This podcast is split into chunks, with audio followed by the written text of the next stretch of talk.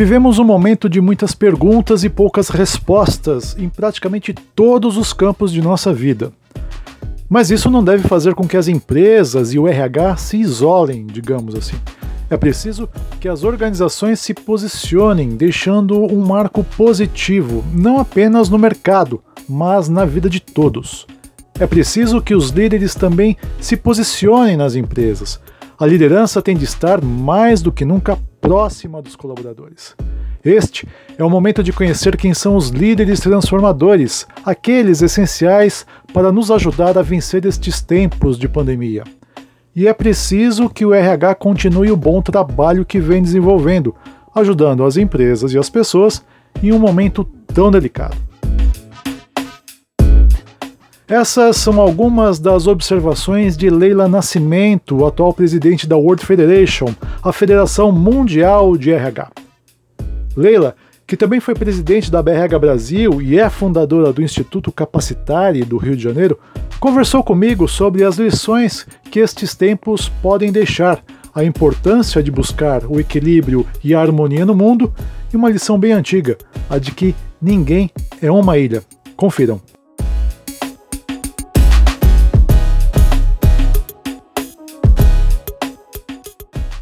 Leila, você acha que chegou a hora de as empresas se posicionarem mais, de mostrarem de fato quais são os seus valores, quais são os seus propósitos? Né? Como é que você vê? Como é que você vê isso e quais os impactos que isso traz para uma, para uma organização? Eu tenho plena certeza que este é o momento que as organizações precisam se posicionar. Isso repercute muito na marca empregadora, como ela se posiciona no momento como esse, global, mundial, histórico, enquanto seus valores diante dos seus colaboradores, diante da sociedade. É, se nós avaliarmos com os olhos de empresários, cinco meses de uma pandemia, quando a gente olha só o tempo, cinco meses é muito pouco para ter a sua marca de anos e anos arranhada. Sei que é um momento triste de baixos resultados nas empresas, que é um momento de muitas perguntas e poucas respostas em todos os campos, na área de saúde, na área econômica, na área social, mas é um momento também das empresas terem o seu marco nessa história, mas um marco positivo. Então, para mim, é, é não se descuidar da sua marca empregadora. E para você, o que, que vai mudar na relação das empresas com as pessoas daqui para frente? É exatamente o quanto que pela tecnologia nós conseguimos é, desenvolver uma série de novos paradigmas. Nós conhecíamos o home office como uma coisa esporádica de alguns profissionais que já estavam trabalhando home office, né? Inclusive as grandes empresas têm um quantitativo de pessoas que trabalham em home office, mas o que aconteceu agora é que todos, né, que não são de serviços essenciais considerados pelas autoridades públicas do Brasil e mundiais, todos estão em home office. E aí foi o grande desafio, porque isso foi é, de uma hora para outra, não tivemos tempo de organizar isso e quem nos ajudou foi exatamente a tecnologia a tecnologia trouxe um, um, um retorno para as empresas da parte de, de sentimentos, da parte emocional, ou seja, como é que as pessoas estão se sentindo nesse momento trabalhando em casa. e isso veio com alternativas, né? Está se fazendo mentoring, está se fazendo a parte de coaching, está se fazendo é, o aspecto de, de programas motivacionais, tudo pela tecnologia, indo de encontro às casas dos seus colaboradores. E tem algo diferente é que esse home office também está num ambiente que é um ambiente de insegurança familiar, porque todos estão preocupados, né? É, não é só a questão do colaborador com a empresa, mas é a empresa com todos que estão na casa do colaborador. Então é uma mudança, assim, total de paradigma que nós não imaginávamos precisar trabalhar dessa forma e que tem gerado resultados. Um outro ponto que eu tenho salientado muito é, para os RHs é que não deixe de é, fazer um monitoramento com indicadores, porque essa produtividade home office, nós vamos ter um diagnóstico muito interessante para avaliar os modelos de negócios mais à frente. Então, certamente teremos novidades e inovações após esse período que estamos passando com essa pandemia. E quando a gente fala de liderança, Leila, o que é que essa crise pode nos ensinar? Em termos de liderança, é o que, que ela nos ensina? É que aqueles líderes que estão realmente comprometidos com o que nós estamos dizendo, que são líderes que possuem, na verdade, uma, uma missão, são líderes transformadores, são líderes que têm valores, né? A BRH lançou agora um material sobre isso, gestão por valores, que é uma coisa que a BRH está se posicionando.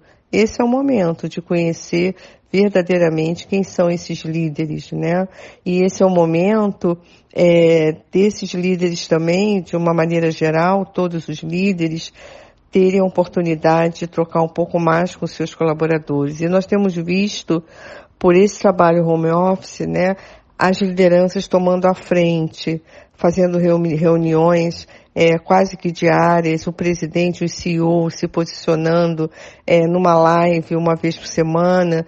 Então, assim, como essa crise pegou a todos, mesmo aqueles que não estavam estabelecendo um vínculo maior com suas equipes, a partir desse momento é um caminho sem volta, realmente, através dessa tecnologia do home office, os líderes precisam se integrar com seus colaboradores para prejudicar menos os resultados das empresas, não é? E para fazer com que essas pessoas se sintam parte dessa marca empregadora dessa empresa. Então, é o momento dos líderes é, se posicionarem e refletirem também o que podem fazer melhor nessa relação com suas equipes e com seus times. Como é que você tem visto a postura da área de recursos humanos? Né? Como é que tem sido a resposta da área nesse momento? Eu estou assim super orgulhosa, sabe? É, eu tô, estou vendo os RHs pegando isso é, como missão mesmo, trabalhando todas essas condições de home office que surgiram. É, estão muitas empresas, são os RHs que estão liderando os comitês de crise, então assim, ou comitês de contingência, como algumas empresas chamam. Então, nós tivemos três fases de recursos humanos. Uma fase foi a primeira do RH, que é, são as medidas que vieram emergenciais com a parte trabalhista. Então, o primeiro momento foi como é que a gente vai conseguir regularizar tudo isso, né? Que veio de uma hora para outra, colocar todo mundo home office, qual é a cobertura legal que eu tenho disso, como é que a gente trabalha isso, como é que serão os processos das empresas, como é que será o, o, o chão de fábrica. Então, isso tudo foi liderado pelo RH, não é? E aí foi um, uma, uma reunião de líderes junto com o RH para tomar as melhores medidas, porque as medidas estavam em cima de pessoas, não é? Foi, não foi uma medida assim, vamos suspender a produção do produto A ou B. Foi uma medida de vamos levar todas as pessoas para dentro de suas casas. E vi o RH muito forte nisso e vejo muito forte nisso, né? Esse é o momento realmente de que não dá para não enxergar o óbvio. Temos que cuidar das pessoas. Então é um momento de muito orgulho. Eu tenho acompanhado mundialmente esse processo. Aqui no Brasil a gente já tem cases de compartilhamento né, de todas as ações dos RH nas empresas e eu vejo assim que que profissionalismo, que momento importante para todos nós de recursos humanos. Leila, eu costumo comentar sempre né, algumas das lições que eu aprendi e até venho aprendendo né, por participar de constelações familiares. Uma delas diz respeito ao fato de que o universo sempre busca o equilíbrio, sempre busca a harmonia, né? É, e enquanto as coisas não estão alinhadas ou equilibradas, sempre vai ter dor, sempre haverá dor. Seria esse momento agora que a gente está vivendo uma boa oportunidade para a gente refletir mais sobre as nossas relações, sobre as nossas interações nesse mundo louco que a gente acabou construindo? O que, é que você acha? Eu concordo com você. É, e por que, que eu concordo com você? Quando eu estive no Fórum Econômico Mundial, em janeiro, é, eu vi de perto várias situações onde a Terra estava numa posição muito complicada de sobrevivência mesmo. É, o Klaus Schwab, que é o fundador do, do World Economic Forum, que é uma fundação, ele falou o mundo está em estado de urgência. E tem muitos dados, né, muitas pesquisas mostrando o que é isso. Então, assim, é, podemos dizer com relação à questão do clima. A questão do clima, nós estamos num limite tal que 3 graus Celsius a mais de aquecimento do planeta, nós teremos um colapso. A questão do, do reflorestamento, a necessidade do reflorestamento, não é uma necessidade boba que às vezes fica pensando, ah, estou querendo é, intervir na Amazônia. Não. Nas florestas que sobraram, né, nós estamos necessitando desse oxigênio. E há um trabalho já no, no Japão de reflorestar o país, porque o país foi muito para o lado da tecnologia e do urbanismo e se esqueceu da natureza, né, da, da do, do, que é importante. E tem vários estudos sobre isso, inclusive estudos de aumento de suicídios em, em países que estão é, desmatando, né, que não tem essa área verde.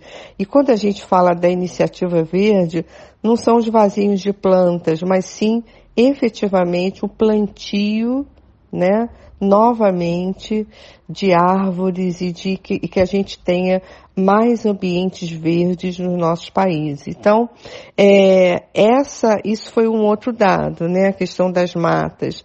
A questão é, é da, da, da, convivência né, social, que também é, é, é, uma, é uma questão a ser abordada. Né? A sociedade acaba ficando é, muito doente, não olhando para a parte de qualidade de vida, né, de qualidade de trabalho.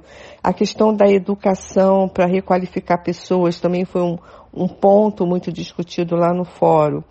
Mas imaginávamos tudo isso, não imaginávamos que a Terra iria reagir com uma pandemia, ou que a natureza iria reagir com uma pandemia. Eu acredito sim que isso veio de um desequilíbrio que já há bons anos tem sido apontado pelos cientistas, pelos especialistas com relação à sustentabilidade do planeta. Então, é sim um momento de reflexão e uma reflexão histórica para todos nós como nunca foi visto antes.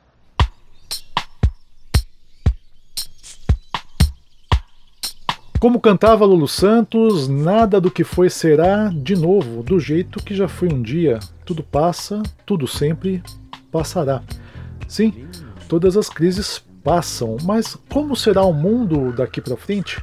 Antes disso, como manter a espinha ereta e o coração tranquilo nestes tempos de pandemia, de home office? Opa, peraí. Essa é uma música do Walter Franco, não é do Lulu Santos. Tá, tá ok. Bom. Nesta segunda parte, Leila Nascimento, que é fã de Lulu Santos e também do músico, tecladista e compositor grego Iane, fala um pouco sobre a sua rotina e as lições que devemos aprender daqui para frente. Leila, como é que tem sido o seu dia a dia nessa nova rotina, né? rotina de, de home office? Né? O que, que você tem feito para manter a mente sã, por exemplo? É, eu não sou muito é, sou um pouco suspeita para falar sobre essa pergunta, porque na verdade eu ainda não parei com uma. Eu acho que eu estou trabalhando mais em casa do que se eu estivesse na minha empresa. É, tem sido assim muita demanda, muita procura. Eu tenho dado muitas lives, eu tenho falado muito, eu tenho é, escrito também, mandando é, matérias e tudo mais, né? Conteúdos. Então, assim, participando de grupos, grupos que estão, são grupos de trabalhos para tomadas de decisões nas empresas. Então, realmente, é, eu tenho estado bastante ocupada. Mas o que, que eu tenho feito no meu home office, falando assim para você, né? Eu vejo os jornais da manhã, eu vejo, né, até mais ou menos umas nove horas o que tem, aí eu desligo a minha TV e estou no meu trabalho e vejo o jornal de meio-dia para eu saber o que mudou nesse período, né? E aí vejo o jornal da noite. Nesses intervalos que a televisão não está ligada, eu estou escutando música e trabalhando, porque eu acho que a gente precisa realmente relaxar um pouco, né? Com tudo isso. É trocar com a família, é relaxar, porque não dá para a gente ficar nessa loucura de tantas notícias, né? Que estão e são naturais, a gente precisa ser informado mesmo, né? E, e, e eu acho que, mais uma vez, eu quero parabenizar a imprensa, a imprensa está fazendo um trabalho fantástico, tem feito assim vários esclarecimentos, colocando a população ciente. Ao contrário de que muitos criticam, eu eu tô assim muito feliz de ver a imprensa no Brasil, sabe? Da gente ter voz, deles é, comunicarem, deles explicarem, deles repetirem todas as explicações, como é que se faz uma máscara, qual é a, importância da máscara agora, que é o novo tema, né, que todo mundo tem que sair com máscara, a questão do álcool gel, a questão da lavar as mãos, levantando a parte das comunidades, aqui no Rio, as favelas, onde, onde aperta o cinto, onde está a dificuldade, solicitando ao governo mais agilidade, enfim, acho que é um momento que a gente precisa realmente disso mas não é só isso no nosso dia a dia, né? A gente tem realmente que reagir é, e buscar realmente uma qualidade de vida também no nosso trabalho do home office na nossa, e com a nossa família. E à noite eu tenho visto filmes. Eu estou aproveitando muito para ver filmes na, nos sábados e domingos também, ler um livro, ler, ver filmes, porque eu acho que a gente precisa se distrair, né? Porque nós estamos no isolamento social, algo também que a gente não estava acostumado a ter. Então, assim, eu então que viajo sempre muito por conta das minhas atividades, ficar em casa para mim é uma inovação, né? Então, estou tentando também me reinventar nesse processo. Para você, Lela, quais são as principais lições que essa crise está deixando para a gente? Quais são os aprendizados que a gente não pode deixar de, de prestar atenção? Eu vejo que as lições estão aí para todo mundo enxergar, né? É, primeiro é uma lição de o que é ser humano hoje, né? O que é viver é, num planeta que te manda sinais de que de onde você não espera.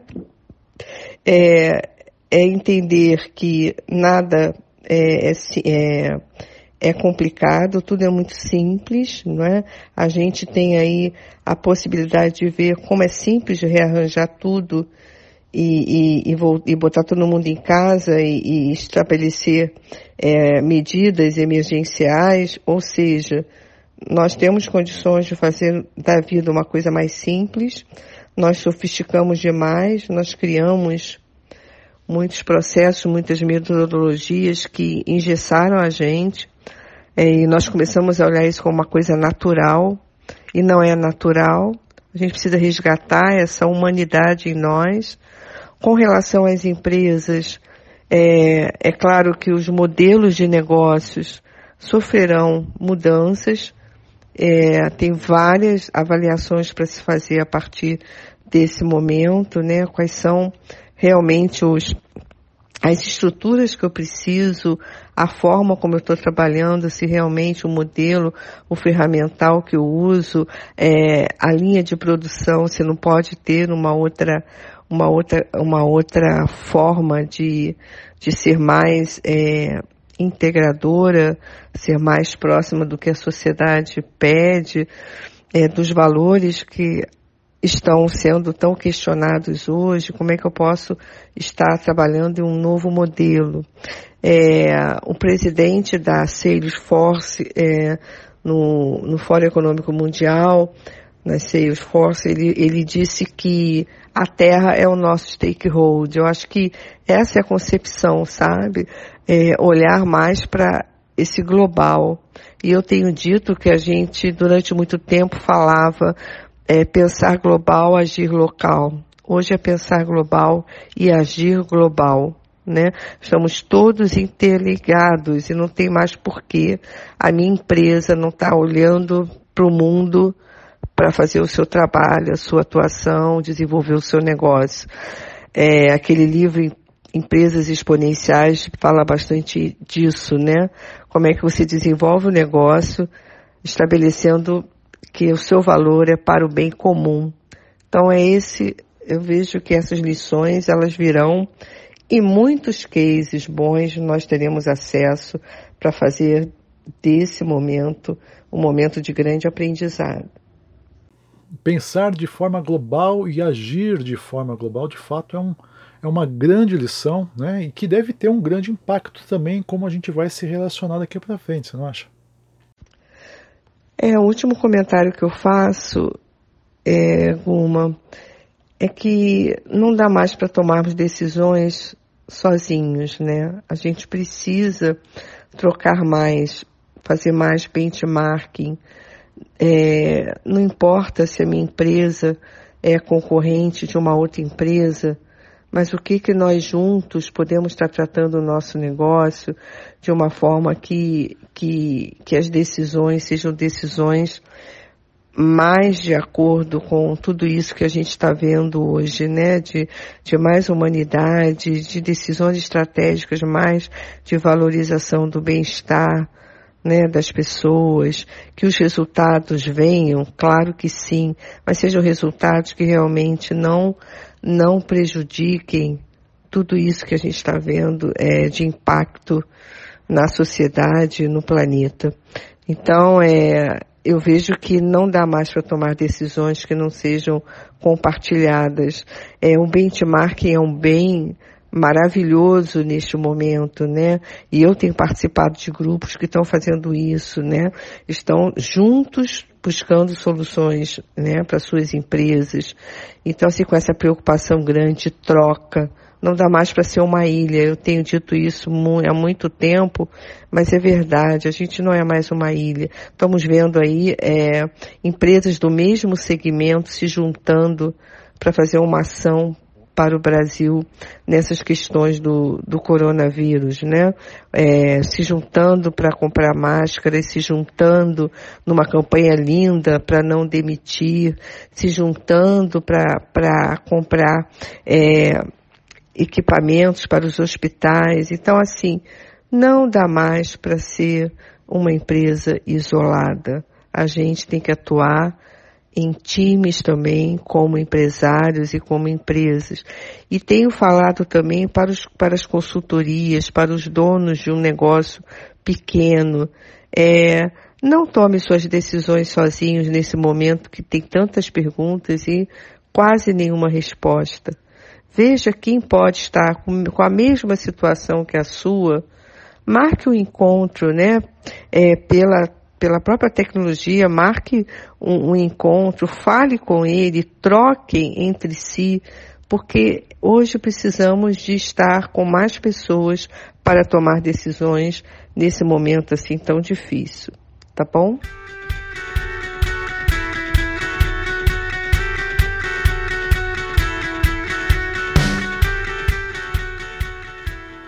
Bom, retomando o Lulu Santos, fica a dica. Se a vida vem ondas como o mar no indo e vindo infinito, que tal a gente se unir para criar ondas melhores?